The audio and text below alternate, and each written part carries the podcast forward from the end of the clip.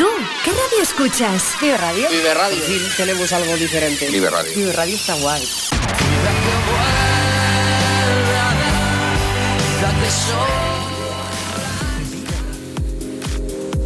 Vive en la mañana, Burgos. Hoy invitamos a...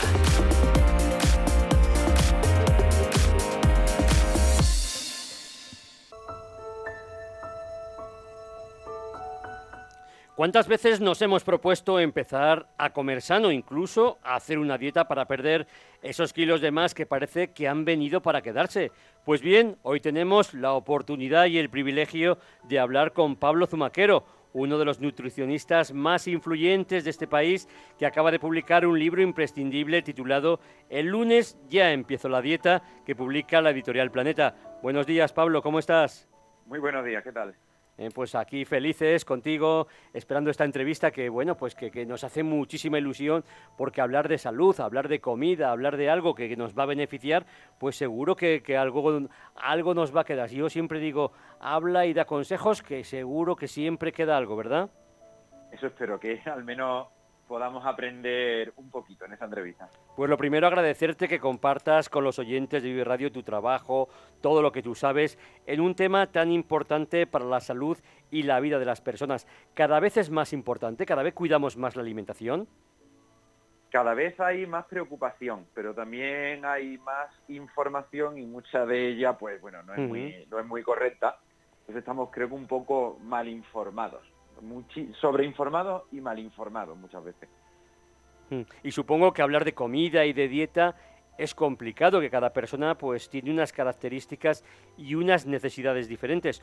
¿Cómo hacer frente a esto, a la, a la diferencia de cada uno?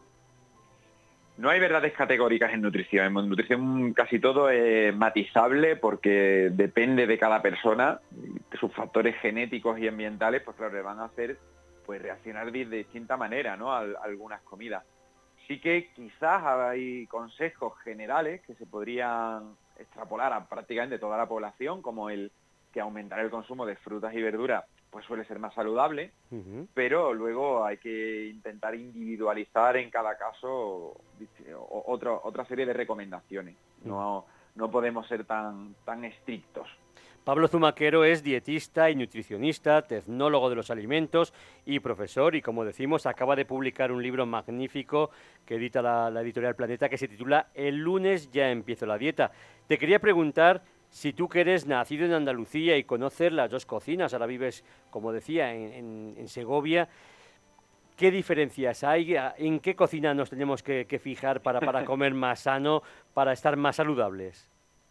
Pues mira, tienen todo, ambas tienen sus pros y sus contras. Si bien los pros de Andalucía es que tenemos mucha comida fresca, porque también, claro, el calor nos uh -huh. hace pues tirar más de, de, del gazpacho, ¿no? Del salmorejo, de, de lo que es el salpicón y ensaladas y demás. También es cierto que allí hay mucho picoteo, mucha tapa. Y entonces, claro, hay mucha tapa que no es muy saludable, mucha fritura, con salsa y, y demás, ¿no? Aquí en, en Castilla y León sí que es cierto que hay menos tapa y la gente se sienta a comer y se, se llena, pero claro, también cuando se llenan hay veces que, bueno, son unos platazos uh -huh. que, que, madre mía, ¿no? Eh, te, te, comes uno y a ver quién, quién se puede comer el segundo. Las cantidades creo que son un poco más, más excesivas aquí, aunque sea de buena calidad el plato, pero son unas cantidades enormes en Castilla y León. ¿Qué hace más daño, la, las grasas o la cantidad de, de una comida, aunque sea saludable también?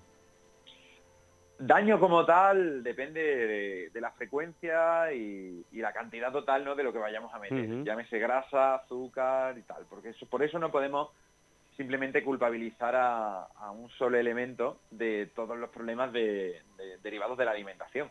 Porque al final es una amalgama ¿no? de factores, no es multifactorial y necesitamos ir viendo poquito a poco. Por eso cuando dicen, no, es que el azúcar es el problema, es que las grasas son el problema, el hidrato es el problema, la proteína es el problema, pues son mensajes muy simplones, muy simplistas, que sí que es cierto que venden mucho, se viralizan, pero que no van acorde con, la realidad, ¿no? que vemos en la bibliografía científica y en la experiencia clínica. Pablo Zumaquero colabora en medios como El País, la cadena SER Televisión Española. Y yo te quería preguntar, ¿a qué aspectos das más importancia cuando, por ejemplo, en este caso, hay que contar lo esencial de la nutrición en muy poco tiempo?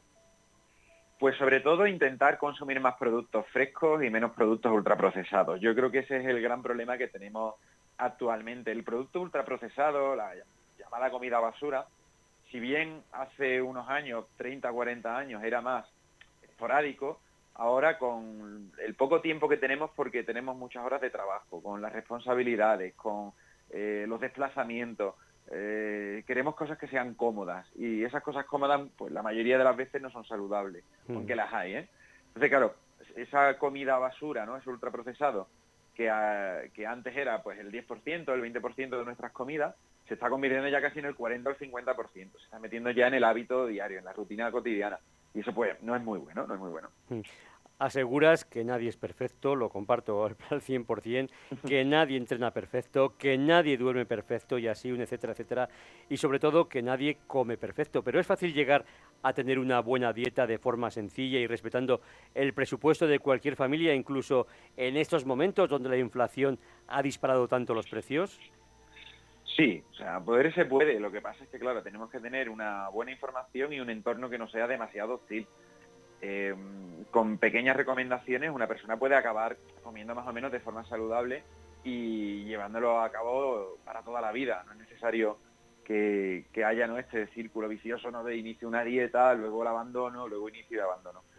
Poder se puede. También a nivel económico sabemos que bueno, los productos vegetales que deberíamos, deberían ser la base de nuestra alimentación, bueno, pues son incluso más baratos que los productos animales, que son más caros, menos sostenibles y que quizá pues no deberían formar lo que, lo que viene siendo el, el, el, montante, ¿no? El carrito de la compra, ¿no? De diario de casa. Entonces sí que se puede, sí que se puede. Y Pablo, yo te quería preguntar, tenemos ahora mismo más alimentos que nunca, de todas las variedades, de todos los países, tenemos los mejores nutricionistas, tenemos de todo y sin embargo tenemos las tasas de obesidad más altas de la historia.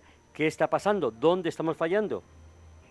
Pues creemos que solamente la mejora de la información pues no se traduce en una mejora real de que la gente coma mejor. Es decir, simplemente diciéndole a la gente lo que tiene que comer no se traduce en que haya un cambio de hábitos. ¿Por qué? Porque el cambio de hábitos va a depender de un montón de factores. Por ejemplo, hemos visto que las tasas de obesidad son muchísimo más altas cuando hay menor nivel socioeconómico.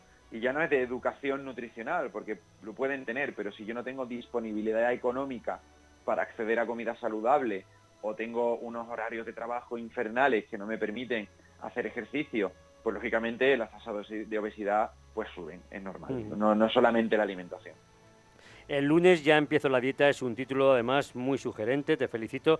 Supongo que muchas personas lo intentan cada semana, cada lunes, pero no todos lo consiguen. ¿Dónde está el problema? Pues el problema está en que, claro, si tú inicias eh, una dieta restrictiva de pollo y lechuga donde ya tienes que abandonar la vida social porque no la puedes compaginar, porque te entra una ansiedad enorme, eh, estás viviendo en una tortura. Claro, vivir en esa tortura, pues lógicamente va a acabar, eh, tu cerebro te va a decir, oye, para, frena esto porque así no, no podemos seguir. La idea sería iniciar una serie de cambios alimentarios que sean agradables, porque tienes que hacer toda la vida. Todo lo que no sea agradable pues lógicamente lo vas a intentar eh, eliminar. Es totalmente razonable. Hmm. Y la teoría, yo digo, parece muy sencilla, pero supongo que comer bien conlleva abandonar pues ciertos hábitos, como salir a tomar unas cañitas, eso que tanto nos gusta, las tapitas. ¿Hasta qué punto hay que sacrificarse y hasta qué punto pues te puedes dar un capricho también?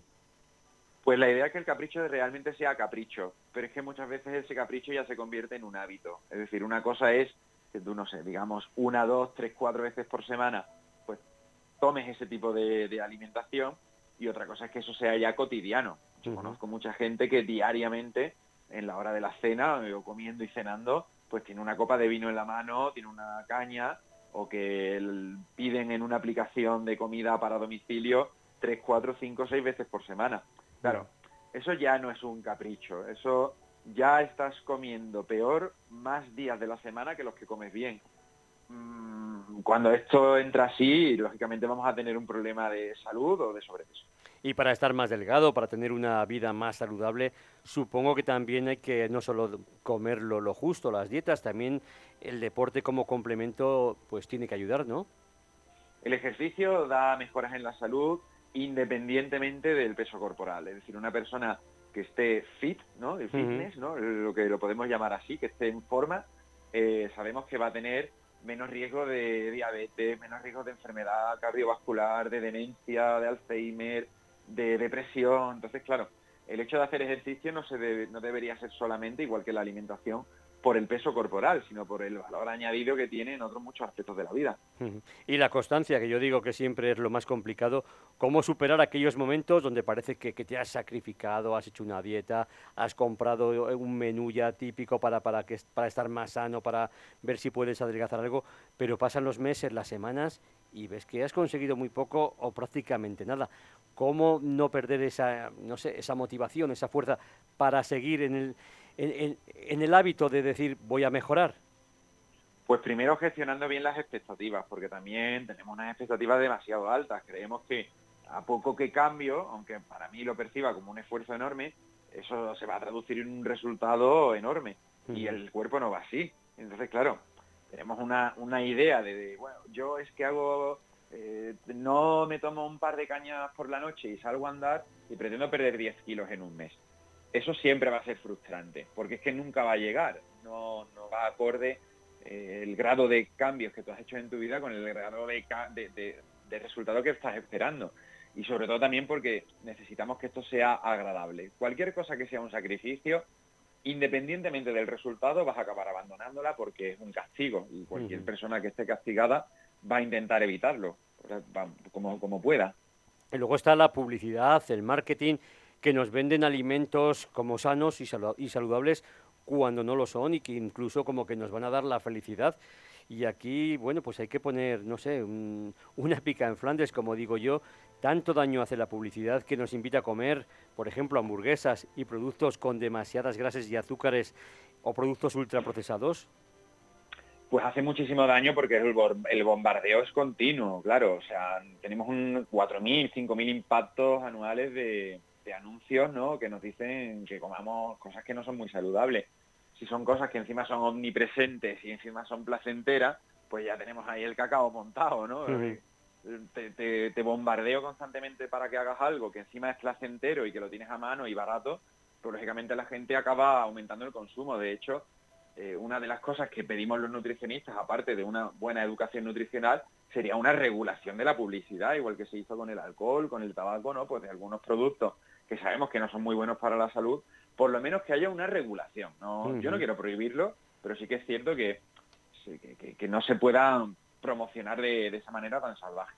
Es que además vemos, por ejemplo, en los lineales de los supermercados muchos productos precocinados, pero la mayoría incluyen sal o productos que no son aconsejables para ciertas personas. ¿Veremos algún día productos para las personas más delicadas con problemas cardíacos en los que, por ejemplo, se elimine la sal? cada día tenemos más productos saludables porque el consumidor los va reclamando. Es decir, el consumidor no quiere solamente productos que estén listos para, para, comer, ¿no? Que sean de mala calidad. En algunos momentos también dicen, bueno, mm, quiero comer bien y necesito algo que sea fácil de, consumir. Entonces ya, por ejemplo, tenemos muchas conservas bajas en sal, tenemos muchos productos listos para, para comer, como gazpachos comerciales o cremas de verduras comerciales, eh, ensaladas que vienen ya preparadas, que no son malas. Es decir, hay opciones, hay para comer bien eh, y comer de, comida rápida, ¿no? Lo que pasa es que, claro, poco a poco se va metiendo porque el consumidor es el primero que lo tiene que reclamar. Si la empresa ve que no, que no se vende, no lo fabrica. Y Pablo, estamos viendo sobre todo pues en las grandes ciudades, ¿no? Madrid, y Barcelona, que cada vez proliferan más establecimientos de comida rápida. ¿Son recomendables aunque lleven el título de comida casera? Depende, hay algunos que sí que es cierto que están haciendo comida rápida y pero pero saludable, mm. pero son los que menos, es decir, la inmensa mayoría, es decir, el 95% de, de comida rápida no es saludable en absoluto claro, esa proliferación de, cadenas ¿no? que se están llevando incluso al, restaurante o al bar de toda la vida, que siempre va a haber mejores opciones que en un restaurante de comida rápida, pues está haciendo que la calidad de, la alimentación en España pues esté mejorando bastante, claro. Y los productos más demonizados, no sé si son solo estos dos o alguno más que tú nos puedas decir, la sal y el azúcar, ¿qué piensas? las grasas también. O sea, cuando a la gente le preguntas por las grasas, que entienden las grasas, ¿no? Como el chorizo solamente, pues también se ha demonizado mucho. El problema es que queremos culpar, queremos buscar solamente un culpable a algo que es multifactorial. Y queremos pues, decir, no, la solución está en, en quitar el azúcar, la solución está en bajar las grasas. Y hemos visto que no, porque cuando se han hecho dietas sin azúcar o sin grasa, si el resto de elementos son una basura, pues la persona al final acaba empeorando. No, no podemos buscar un solo culpable en un, en un problema multifactorial. Y si hablamos, por ejemplo, del alcohol, que es como el tabaco, todos coincidimos en que no es bueno, pero todos lo consumimos, más o menos, ¿eh? con excepciones. ¿Hasta qué punto el alcohol engorda y hasta qué punto incluso nos hace comer peor? Pues mira, desde la primera copa que te tomes ya empieza a actuar. Así que no hay un margen de seguridad, porque el efecto del alcohol en el cuerpo que hace que seleccionemos peor comida, comamos más cantidad de la cuenta sin darnos cuenta, eh, hasta que no se quema todo el alcohol en el cuerpo, no volvemos a quemar grasa corporal. Eh, y encima, claro, nos desinhibe y, acabamos comiendo cosas que no son de, muy buena calidad. Y el alcohol en sí mismo engorda. Tiene calorías no son calorías líquidas, que no llenan nada. Entonces sí, no es el pincho. El alcohol, la primera copa de vino o cerveza va a estar engordando y va a estar afectando de forma negativa a la salud. No olvidemos que es una droga, es una droga legal, pero sigue siendo una droga neurotóxica, hepatotóxica, y eso no lo podemos obviar. Mm. Y para las personas que nos oyen y que comen fuera de casa por obligación una buena parte de la semana, ¿qué les podemos recomendar? Pues Mira, el, suelo recomendar mucho el plato combinado. Parece muy, muy denostado ese plato combinado, pero creo que es una cantidad más razonable que un menú del día, porque ese primer plato y segundo plato, acompañado de pan, postre, puede ser tremendamente contundente si nos vamos a una oficina, que parece que son comidas para irnos luego a, pastorear al campo, pero tú te vas a ir luego a una oficina y no vas a quemar absolutamente nada. Entonces el plato combinado creo que te permite una cantidad más razonable y una modificación en lo que tú puedas pedirle al camarero que haga una serie de, pequeños cambios para que sea un poco más, más saludable, ¿no? Pues por ejemplo aumentar la guarnición de verdura o de ensalada y retirar las patatas fritas y bueno, te sale un plato muy, muy saludable y no, con demasiada cantidad. Y tú que eres un gran nutricionista, pues, frente a posturas como el ayuno, ¿qué piensas? ¿Es saludable y sobre todo es recomendable? Pues mira, el ayuno o la dieta cetogénica, cualquier otra estrategia sí estudiada y sí comprobada con ensayos clínicos en la bibliografía, es una, una herramienta más. Es decir, yo puedo usar un martillo para clavar un clavo, que es bien usado, para matar a alguien, que es mal usado. Pues el ayuno, la dieta cetogénica, es una herramienta que se puede usar bien y se puede usar mal. ¿Se le han exagerado los beneficios? Sí. ¿Se le han exagerado también los perjuicios? También. Es decir, ni es tan buena ni es tan mala. Es una herramienta más que en algunos casos pues sí que puede funcionar. ¿Y qué me dices de las recomendaciones de hacer cinco o seis comidas al día? ¿A quién hacemos caso? ¿De dónde surgen tantas dieta milagros que son, pues muchas de ellas, un auténtico fraude?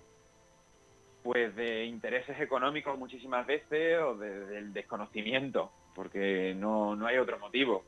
Si una persona tiene formación y estudia bien y lee bien la bibliografía, se, hay veces que o, está mintiendo por algún interés económico o porque simplemente no ha sabido interpretar o, no se ha leído toda la información que tenemos. Entonces, eso son las dietas milagros, las que ni siquiera se han comprobado en ningún ensayo. No podemos saber si son buenas o malas porque nunca se han, se han ensayado. Ahí sí que tenemos un, un problemilla con ello. ¿eh? Y Pablo, yo te quería preguntar, ¿sabemos comprar aquellos productos que son los que realmente necesitamos cada persona? Eh, la compra es complicada porque tenemos muchos estímulos cuando estamos comprando. Y claro, esos estímulos nos hacen creer que hay alimentos más saludables o que hay alimentos peores que realmente sí que son saludables. Y al final el propio supermercado te llama o te hace comprar de, una manera u otra. Incluso la, colocación de los alimentos dentro de las estanterías o, por ejemplo, en los cereales de desayuno hemos visto que los personajes de dibujos están mirando a los niños para que se sientan identificados entonces, claro, el acto de la compra está muy, muy estudiado por las industrias alimentarias para que acabemos comprando lo que ellos quieren. La idea sería, sobre todo, no pasar por algunos pasillos incluso, ¿eh? mm. porque hay pasillos enteros que no deberían ser de eh, productos de consumo eh, cotidiano. Y si tú lo estás comprando en un supermercado y te lo estás llevando a casa, te aseguro que eso es de consumo cotidiano y no esporádico. Y Pablo, yo te quería preguntar, has hablado de estanterías, has hablado de pasillos, yo te quería preguntar por el libro que, que, acabas de presentar, el lunes ya empieza la dieta, pues supongo que estará en las librerías junto a otros libros también con la misma temática. ¿Qué tiene tu libro de especial? Explícaselo a nuestros oyentes para que opten por el tuyo. Pues tiene un resumen de ocho años de experiencia en consulta intentando que la gente haga cambios alimentarios y, muchos consejos que están comprobados en consulta de que suelen funcionar.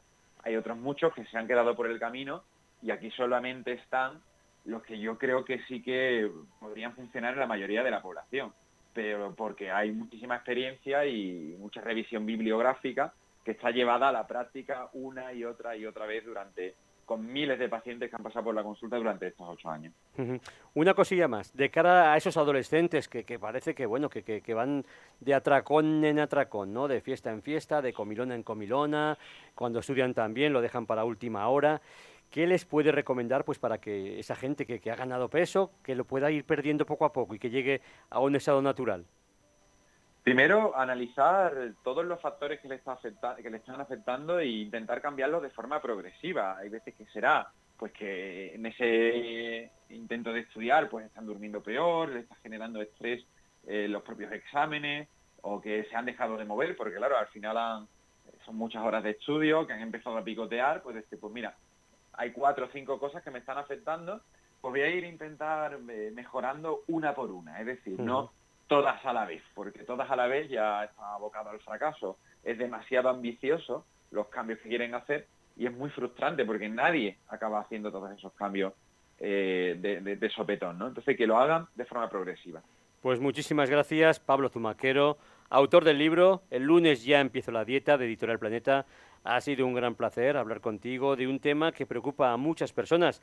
Te deseamos muchos éxitos y que tu experiencia y tu consulta, porque estás en Segovia, pues quizás alguien quiera, quiera ponerse en contacto contigo. Eh, pues mira, en www.pablozumaquero.com tendréis toda la información. Mm, pues muchísimas gracias, que tengas muy buen día y de verdad gracias por compartir esos conocimientos, esos estudios de, de, años y años y de experiencia también, como no. Ha sido un gran placer, de verdad, que tengas un buen día y una buena semana. Muchas gracias, igualmente. Hasta luego. ¿Tú qué radio escuchas?